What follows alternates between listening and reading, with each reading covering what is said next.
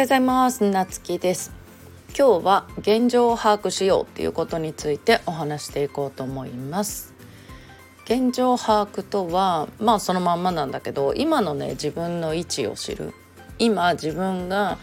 どういう状況にあってどのような問題を抱えているかっていうことをね客観的に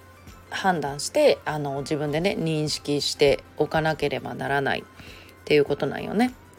でなんでこんな話をしようと思ったかっていうとえっ、ー、と先日ね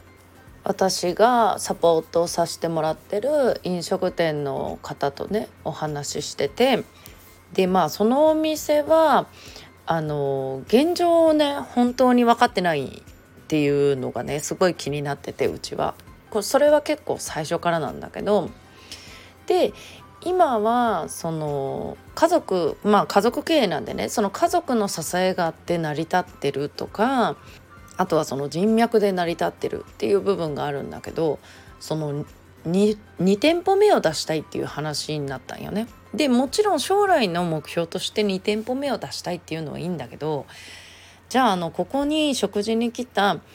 人の二次会用としてお店のすぐ近くにバーをやろうかなって言い始めてまあそれが繁華街じゃないんでまあその考えは別になくはないんだけど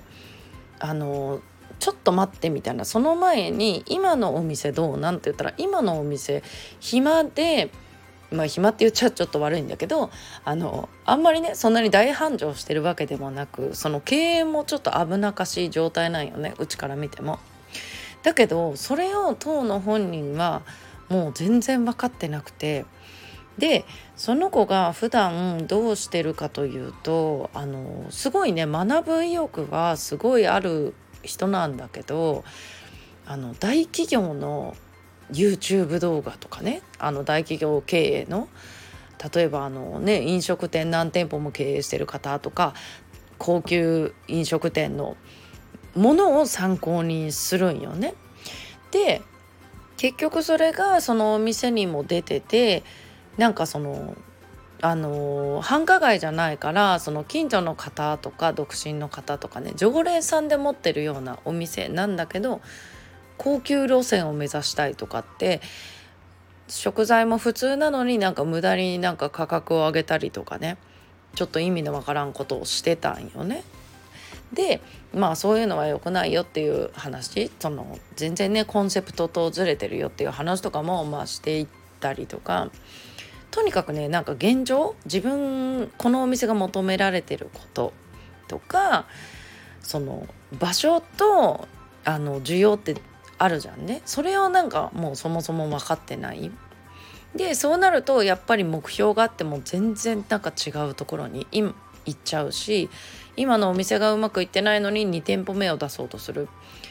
であの全然その違うところにね考えがいっちゃうわけよね。でこれはなんかどのビジネスでも一緒であの自分がねまだ売り上げ100万いってないのにあの1年後には1億目指しますとかまあ目指すのはいいんだけどその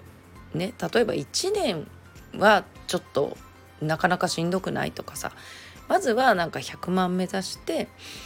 まあその100万やるにはこういうあの流れでできるなってあのちゃんとね再現性を持たしてそれからあの目標をどんどん上げていく。で例えば1年後が1,000万とか3,000万とかさ段階を踏んでいくっていうことがすごい大事。じゃないとなんかあまりにも今の現状と違った目標を立てたりすると全然やってることがねあのさっきのお店の例としてもそうなんだけど全然やってることがかけ離れちゃうんで、うん、なので今の現状を知るっていうことはすごく大事だなと思ってね今日お話してみました。ということで今日も良い一日をお過ごしください。またお会いしましょう。